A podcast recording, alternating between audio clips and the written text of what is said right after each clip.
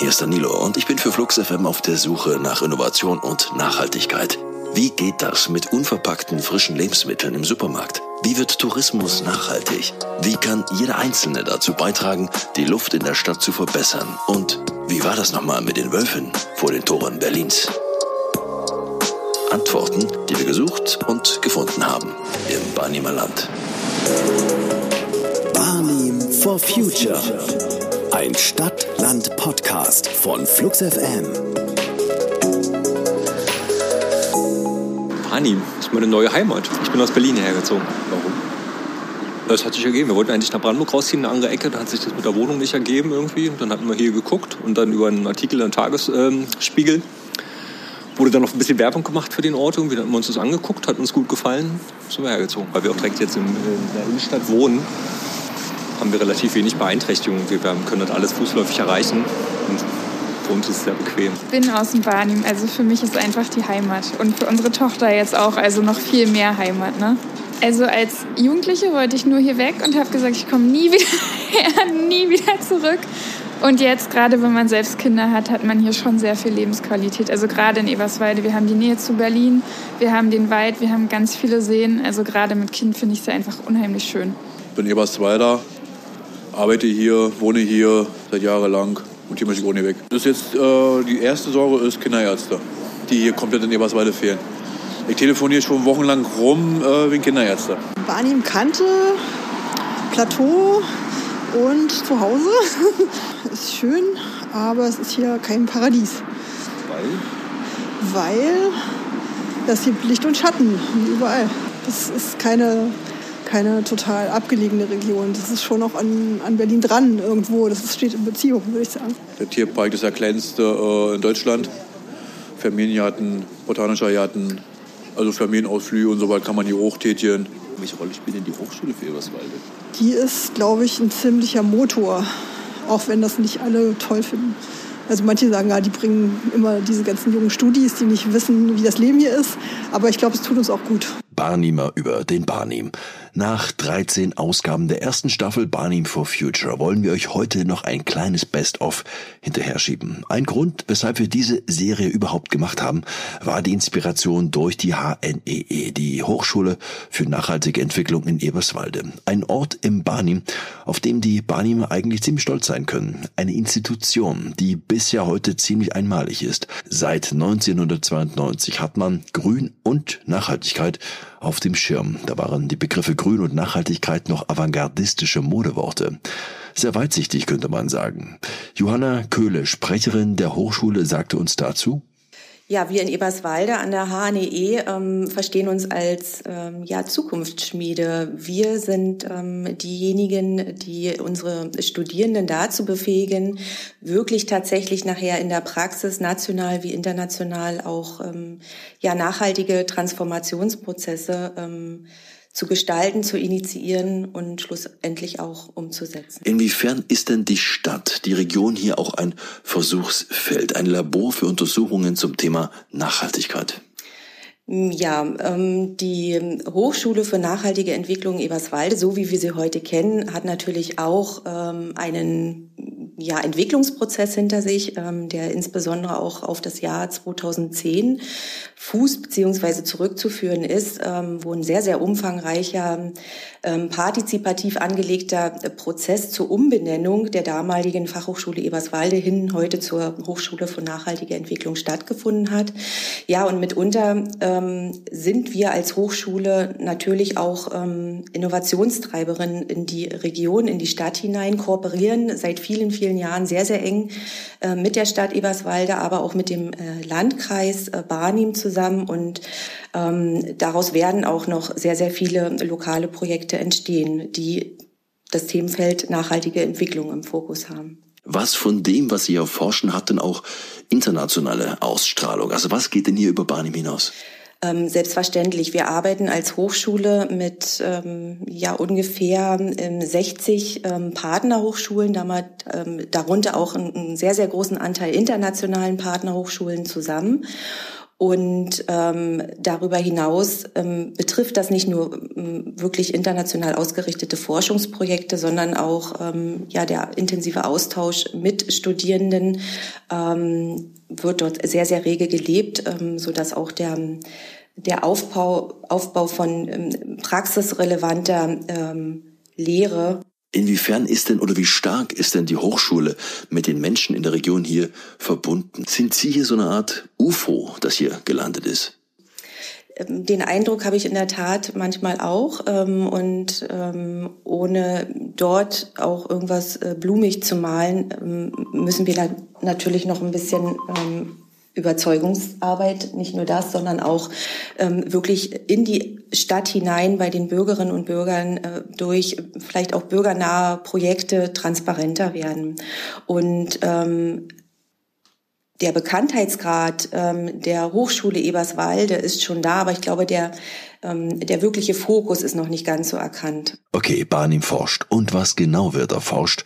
Die Luftqualität zum Beispiel im Projekt Smells Like. Und da haben wir uns die Frage gestellt, wonach die Kreisstadt Eberswalde eigentlich riecht. Und das haben wir erstmal auf dem Markt zu hören bekommen. Wonach riecht Eberswalde? Eberswalde hat eigentlich eine gute, reine Luft. Für mich riecht es, also ich wohne da oben etwas näher an den Bäumen, am Wald. Für mich riecht es viel nach Wald und nach unserer Schwärze, wir haben viel Grün hier. Also für mich ist schon, wenn ich nicht gerade hier so mitten in der Innenstadt bin, wo der Verkehr dann nachher so rauscht, habe ich ganz viele Möglichkeiten, frische Luft zu genießen. Eberswalder riecht nach Wald, nach Eberswalder Spritzkuchen, äh, nach viel Grün. Ja, und nach ganz viel vorwärts gegangen in den letzten Jahren, in den letzten 30 Jahren. Ja, wir hatten ja das äh, Schweinemastkombinat hier. Und da roch es ganz oft nach Schwein. Wenn also so, so ein gewisser Luftdruck war oder so, ne, dann kam das hierher, das ist ja in dem äh, jetzigen Gewerbegebiet auch, dann kam dieser Geruch hierher bis in die Stadt. Und da war manchmal, also ja, das war schon irgendwie irre. Ähm, also ich muss ganz ehrlich sagen, Wald. Also ähm, wenn der Wind günstig steht, dann merkt man so den, äh, den Waldgeruch, der so ein bisschen durch die Stadt zieht. Das äh, ist für mich so, vielleicht auch, weil ich in der Nähe vom Wald wohne, dass ich es so verbinde. Ähm, ansonsten, ja, also äh, so ein bisschen lebendig, nach Lebendigkeit riecht es. Also äh, Läden, die auf sind, äh, ein bisschen auch der Geruch äh, verschiedenster gastronomischer Einrichtungen. Und das verbinde ich so mit der Stadt eigentlich, wenn ich durchgehe. Und wir haben jetzt gerade den Wind aus Süden, ähm, also kommt ein bisschen was aus dem Wald. Also zu DDR-Zeiten hat es ja oft so durch die Heizung, durch diese Kohleheizung und so, ne, da hat es oft so einen, ja, so Geruch gehabt, äh, ja, nicht ganz so sauber, will ich mal so sagen. Also ich finde, das hat sich gebessert. Das ist so, da finde ich, ja, ja, aber ansonsten finde ich, ist die Luft ganz gut. Wir müssen so sagen, dass mein Mann durch die Luft hier in Eberswalde, durch diese Kiefernbewaldung und, und Tannenbewaldung, durch diese ätherischen Öle, weil wir wohnen am Wald, hat der Arzt ihm damals, als wir hergezogen sind, nicht so viele Jahre gegeben, wie jetzt mein Mann alt geworden ist. Welche Luftqualität also, in Eberswalde? Ihr seid auf jeden Fall in Eberswalde besser. Wir direkt am Wald, ne? Und da können wir schön im Wald spazieren gehen, die schöne Waldluft genießen. Jetzt auch wieder im Ostende oben, ne? Schön. Einige Probleme der Stadt, die kann man riechen, aber nicht alle. Und vor allem eines nicht, den Feinstaub. Den kann man aber messen und das tut man am besten zusammen mit den Barnehmern selbst. Forschung trifft auf Bürgerschaft. Dr. Thoralf Buller vom Forschungsprojekt der HNE. Ähm, wir haben verschiedene Veranstaltungen gehabt, äh, in, in die wir die BürgerInnen einbezogen haben. Radfahrverein war mit drin, hat äh, heftig mitdiskutiert. Wir hatten eine Veranstaltung im Paul-Wunderlich-Haus dazu die auch recht gut besucht war, wo wir unsere Technik erklärt haben, unsere Ansätze erklärt haben. Da sind wir auch ins Gespräch mit den BürgerInnen gekommen die sich sehr aufgeschlossen gezeigt haben und auch gesagt haben, wir, wir stellen äh, bei uns auch Messpunkte zur Verfügung, heißt also, ihr dürft bei uns installieren. Und dann kam Corona. Sie hatten im Vorgespräch einen interessanten Aspekt erwähnt, nämlich dass die Feinstaubbelastung bei weitem nicht für alle gleich ist, sondern dass das in der Tat etwas mit der Größe der Menschen oder der Lebewesen zu tun hat. Die Standhöhe zum Auspuff der Autos etwa. Was heißt das? Äh, ja, wir hatten, äh, als wir uns mit äh, den, den Messungen an sich und mit der Technik auseinandergesetzt haben, haben wir auch die Fragestellung entwickelt, ob es möglicherweise Unterschiede gibt, äh, die sich auf die Körpergröße von Menschen bezieht, beziehungsweise von, Lebens, äh, von Lebewesen. Und äh, haben unseren Versuchsaufbau deswegen so gestaltet, dass wir gesagt haben, wir messen nicht nur mit einer Station, die in einer fixen Höhe ist, sagen wir mal drei Meter oder vier Meter oder beispielsweise 1,50, wie wir es auch gemacht haben, also durchschnittliche Höhe eines Erwachsenen, da wo er einatmet, ungefähr 1,50. Ähm, wir haben uns äh, zusätzlich gefragt, ähm, was ist denn eigentlich mit, mit äh, Kindern, mit Jugendlichen, die ja kleiner sind und haben nochmal eine Höhe von 80 Zentimetern reingenommen und rein Interesse halber, weil es natürlich auch Lebewesen gibt, die kleiner sind als 80 Zentimeter. Ne? Ich denke jetzt mal ganz banal an, an das, was in vielen deutschen Haushalten halt da ist, Katzen, Hunde etc haben wir nochmal eine Messung in 10 Zentimetern vorgenommen. Und was wir gesehen haben, dass wir wir haben tatsächlich unterschiedliche Werte. Ne? Also wir konnten tatsächlich in den Messreihen zeigen, dass äh, wir nicht äh, überall die gleichen Werte haben, dass die ja schon deutlich voneinander abweichen. Und wenn man gerade mal ver verletzliche äh, Personengruppen nimmt, wie Kinder, dann sehen wir, dass wir vielleicht anders umgehen müssen in unserer Fragestellung und der Behandlung von Problemen in Richtung, in Richtung Feinstaub. Herr Buller, ich hatte gerade schon mal zur Mitwirkung der Politik gefragt. Lassen Sie mich da nochmal drauf zurückkommen. Wie ist denn Ihre Wahrnehmung? Wie offen ist die Lokalpolitik hier und äh, an diesen Ergebnissen, die Sie haben, interessiert, um das, was Sie hier in der Region erforschen, dann auch tatsächlich in der Praxis zur Anwendung zu bringen? Sie dürfen auch schimpfen. Also Sie schneiden ja raus, wenn ich was Böses sage. Also wir haben nicht unbedingt den Eindruck gehabt, dass die Politik ähm, hundertprozentig interessiert ist an dem Thema. Was ich aber auch verstehe, weil es ja nicht nur, es gibt ja nicht nur dieses eine Thema für die Politik. Ähm, und es ist auch sehr speziell. Es hat einen sehr starken technischen Hintergrund. Also man muss erstmal ein grundsätzliches Verständnis dafür schaffen, was wir tun. Also äh, wir brauchten erstmal überhaupt ein Verständnis dafür, warum ist es notwendig, dass wir sagen wir mal, 30 Messstationen an öffentlichen Punkten der Stadt haben, in der, in der Stadt haben. Und äh, da müssten wir erstmal die Stadt überzeugen, dass sie uns diese Messpunkte zur Verfügung stellt und auch mit einer Energiequelle ausstell, äh, ausstattet und vielleicht auch gegen Vandalismus schützt, etc. Also es ist wirklich, äh, wir müssen, sehr, müssten das sehr aufwendig äh, konzeptionieren. Ähm, wir haben im Vorfeld äh, da sind die Studierenden rausgegangen und haben einfach mal gefragt, auch bei privaten äh, NutzerInnen, bei privaten ähm, äh, Besitzer von, BesitzerInnen von Gebäuden, äh, dürfen wir hier was anbringen? Und da haben wir schon gemerkt, dass das relativ kompliziert sein könnte. Selbst wenn ein Mieter, eine Mieterin gesagt hat, hier könnt ihr was anbringen, äh, war dann die Hausverwaltung doch eher vorsichtig. Wir sagte, vielleicht beschädigt ihr das Haus dabei und so weiter und so fort. Und äh, das lässt sich auch fort, fortführen äh, in Richtung Politik. Das, wir müssten da ganz andere Überzeugungsarbeit leisten. Also der Prototyp müsste erstmal auf kleinem Gelände sichtbar funktionieren. Und wie gesagt, da sind wir gerade erst in der Phase, dass wir wissen, dass die Sensorik auch belastbar funktioniert. Und mit der können wir jetzt auch mal rausgehen und mit der Politik sprechen und sagen, dürfen wir mal für den Feldversuch an, sagen wir mal, zehn Messstellen ähm, das Netzwerk aufbauen. Und dann könnten wir auch über das, äh, das sichtbare Netzwerk im, auf, im Browser sprechen und äh, eine Umsetzung, die für die BürgerInnen nutzbar ist. Es gab darüber hinaus ein Thema, das die Menschen weltweit in Atem hielt, wie in Barnim auch. Covid-19, alternativ Corona oder SARS-CoV-2 drei Jahre lang. Wir erinnern uns mal, wie das war mitsamt des Lockdowns, wie das in den Alltag eingriff, Leben und Menschen verändert hat. Die Forschung in Eberswalde wollte dem Lokal eine Stimme geben und startete das Projekt Logbuch der Veränderungen.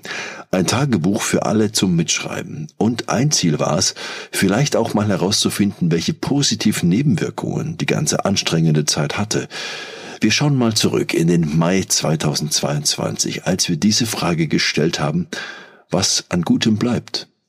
Was haben die Menschen geantwortet? Diese Frage beantwortet uns die Agrarwissenschaftlerin Dr. Bettina König, die zweite an Bord des Logbuchprojektes. Getroffen haben wir uns, man wird's gleich hören, in einem Café. Einfach, weil es wieder geht. Die Tasse Cappuccino und einem Kaffee zu schätzen zu wissen. Vielleicht auch eine dieser positiven Veränderungen. Ja, wir waren ganz überrascht, wie viel ähm, Veränderungen äh, die Logbuchschreiberinnen und Logbuchschreiber dokumentiert haben, wie viel Ideen zum Teil da auch drin steckten bei aller ähm, Herausforderung, die das war und die sozusagen auch äh, mit dem Verlauf der Pandemie gab es sicherlich herausforderndere Phasen und Phasen, wo es Entspannung gab. Aber gerade am Anfang gab es auch ganz viel Kreativität. Wie feiert man einen Geburtstag äh, unter den Corona-Maßnahmen? Wie kann man das draußen veranstalten? Wie kann man das einfach mal anders machen? Oder wie macht man den Frühjahrshausputz in der Hausgemeinschaft? Wie organisiert man sich sozusagen digital, sodass das Projekt organisiert wird, wie der Hof aussehen soll und arbeitet daran, ohne dass man direkt miteinander zusammenarbeitet und sich anstecken kann? Also da war ganz viel Kreativität dabei, bis hin zu Kindern. Wie spielt man äh, Verstecken, wenn ein Gartenzaun dazu dazwischen ist ähm, und bezieht vielleicht noch die Nachbarin, die aus dem Fenster guckt, mit ein ins Spiel und verändert dann einfach die Spielregeln. Also da waren auch viele spielerische, überraschende Ideen dabei und ich glaube, wenn wir nach dem, was da an Ideen entstanden ist, noch ein bisschen mehr gucken und nicht nur nach dem, was wirklich herausfordernd war, können wir da vielleicht noch mehr Spannendes entdecken.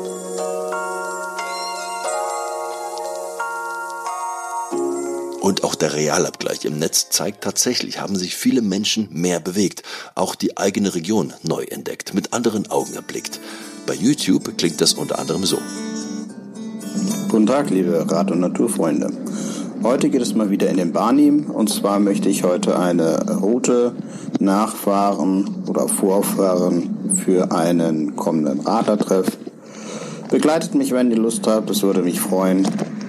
So, nun Abmarsch, weiter geht's.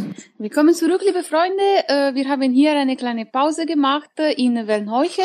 Und genau da äh, gucken wir uns gleich einen ehemaligen Flughafen anscheinend. Ich habe gerade eine eiskalte Banane gegessen, ganz schlechte. Und Ronald hat uns, hat mir einen super Kaffee angeboten, noch Eis. Jetzt, ich bin wie neu geboren und ich kann gut weiterfahren.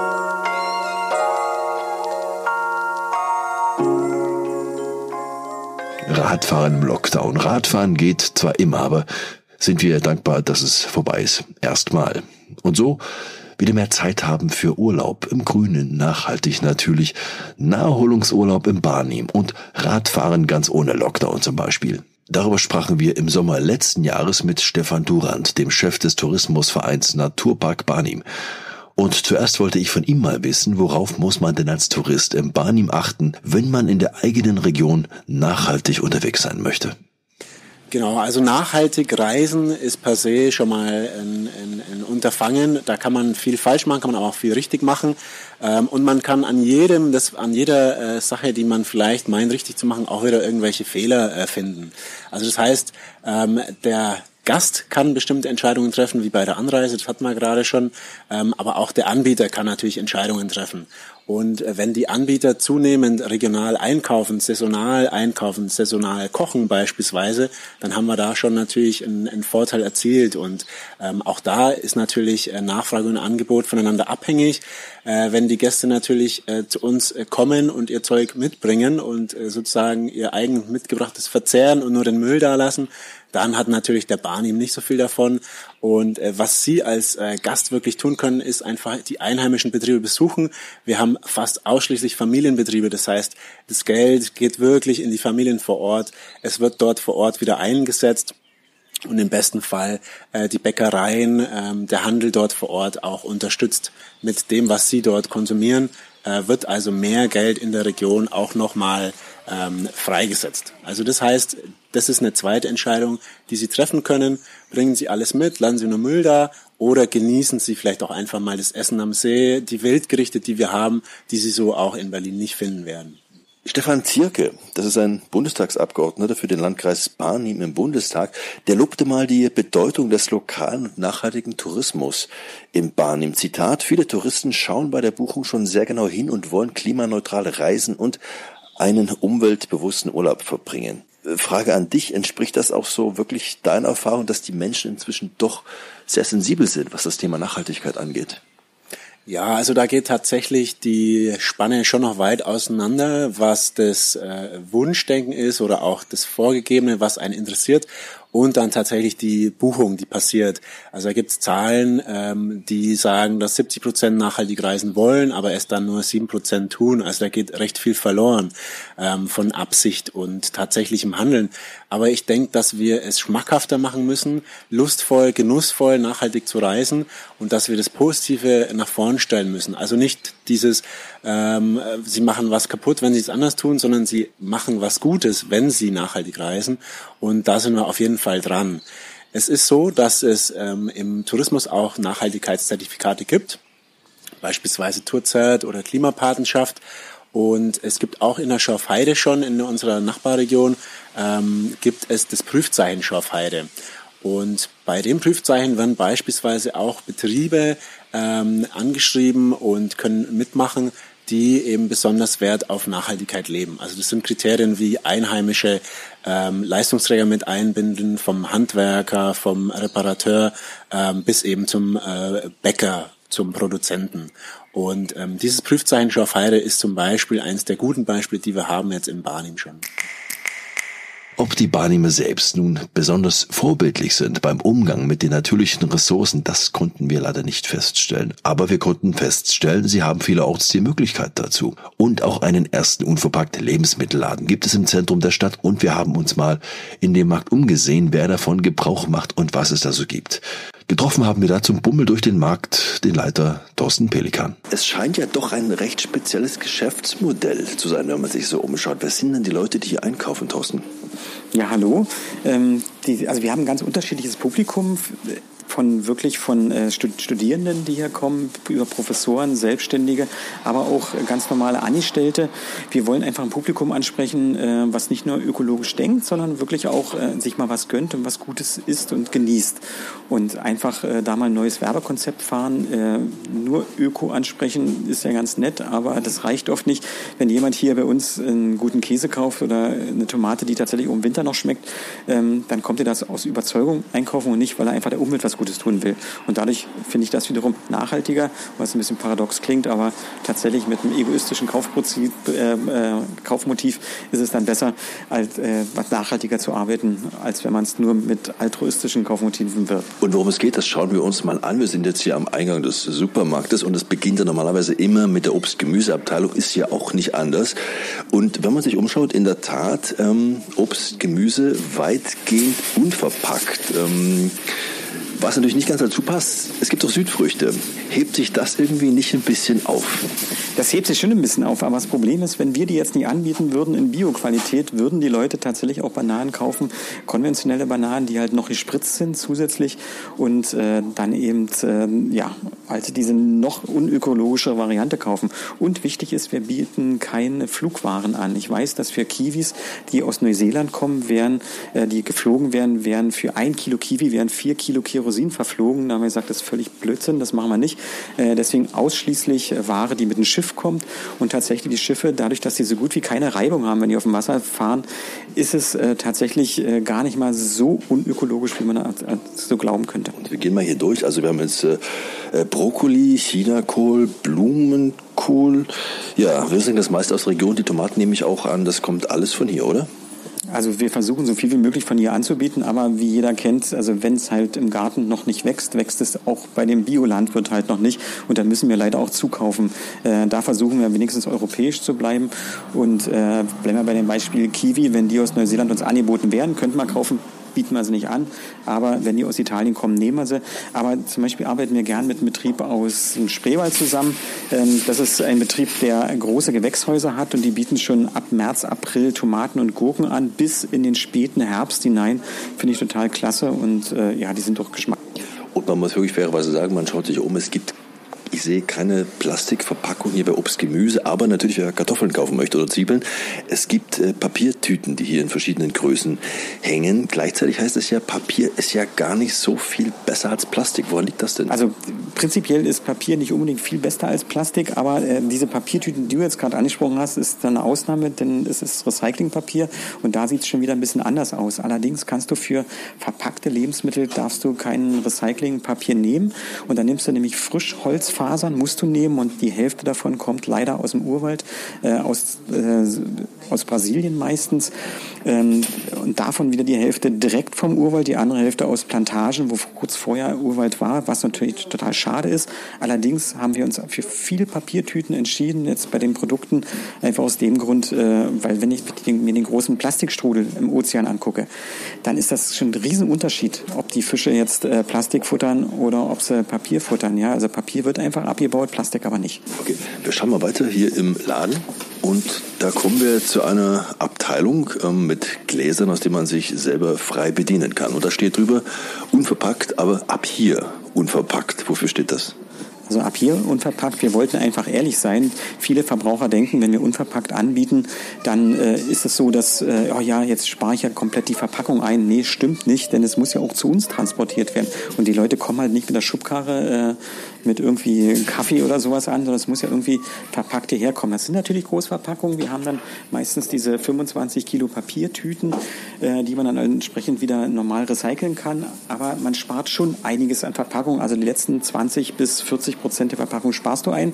Und da haben wir gesagt, nee, bitte nicht jetzt hier Tüten hinlegen. Wenn denn jetzt ein Kunde kommt und die Tüte nur halb oder viertel voll macht, dann schlägt das Ganze um. Es wird sogar unökologischer, als wenn wir gleich eine volle Papiertüte angeboten hätten. So machen wir uns die Arbeit. Wir waschen ähm, Joghurtgläser aus und äh, die Kunden können halt die Joghurtgläser nehmen, können das abfüllen und geben es dann irgendwo, wo sie gerade sind. Also Joghurtgläser nehmen dann viele an äh, und geben die dann ab. Wir gucken mal durch. Es geht um Nüsse, Walnüsse haben wir hier. Es geht um Hülsenfrüchte, es geht um Kaffee, es geht um Leinsamen, Sonnenblumenkerne, Kürbiskerne, hast du gesagt, die gehen am allerbesten. Ähm, wie ist das denn, wenn Leute mit ihren eigenen Verpackungen ankommen? Sind sie angewiesen auf eure Plastik- und Joghurtgläser oder können sie ihre eigenen Materialien mitbringen? Ich bitte sogar darum, dass sie selbst das mitbringen, wäre total klasse. Hier steht eine Waage, stellen sie das drauf, da wird dann Tara ausgerechnet, wird unten drauf geklebt und einfach an der Kasse abgezogen. Das ist völlig unkompliziert. Und während sich der Chef des Ladens kurz um ein paar Kunden kümmern muss, nutze ich die Gelegenheit und frage mal ein paar andere Kunden, die sonst noch im Laden sind, warum sie in einem Naturkostladen einkaufen und welche Rolle die unverpackten Lebensmittel dabei spielen. Weil es besser schmeckt, finde ich. Und ich gebe gerne mehr Geld aus für gute Lebensmittel. Macht mir ein besseres Gefühl. Was sind Ihre Hauptkriterien? Achten Sie eher so, was schmeckt oder was die Verpackung angeht? Spielt das eine Rolle? Spielt schon eine Rolle, aber natürlich hauptsächlich, dass es mir schmeckt, ist die Hauptsache. Aber bei Lebensmitteln fängt es natürlich an. Die sind ja am nächsten dran am Körper. Und die höheren Preise stören Sie dabei weniger? Nein, ich esse ja nicht so viel. ja, also stören mich nicht wirklich, weil Lebensmittel sind mir wirklich wichtig. Hauptsächlich äh, wäre es gut, wenn Öko-Verpackungen wären, Papier, aber wie man sieht, vieles immer noch ein Kunststoff. Warum kaufen Sie hier ein? Was ist Ihnen wichtig? Weil die Lebensmittel hier regional sind, frisch sind, ähm, weil es tatsächlich auch direkt neben meinem Arbeitsplatz ist und weil das äh, eine wunderbare Zusammenstellung ist und weil die Auswahl auch ganz großartig ist hier. Und das Thema Verpackung spielt das eine Rolle für Sie? Selbstverständlich. Ähm, ich finde das zum Beispiel großartig, dass vorne im Obst- und Gemüsebereich ganz viele Papiersachen angeboten werden oder jetzt, wo wir hier stehen, ähm, dass es äh, Pasta in Pappverpackungen gibt und dass es viele Sachen mit Glas, Mehrweg gibt. Klar, super.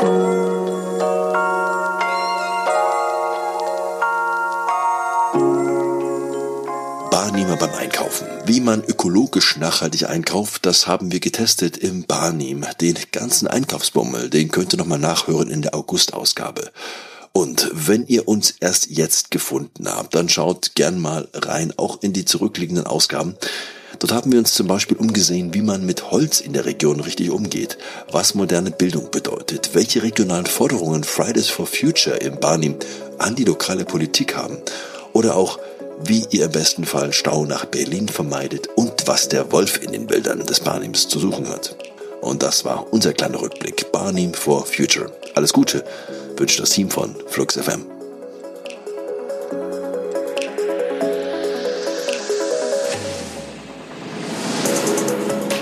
Barnim for Future. Ein Stadt-Land-Podcast von Flux FM. Weitere Infos und Episoden auf fluxfm.de.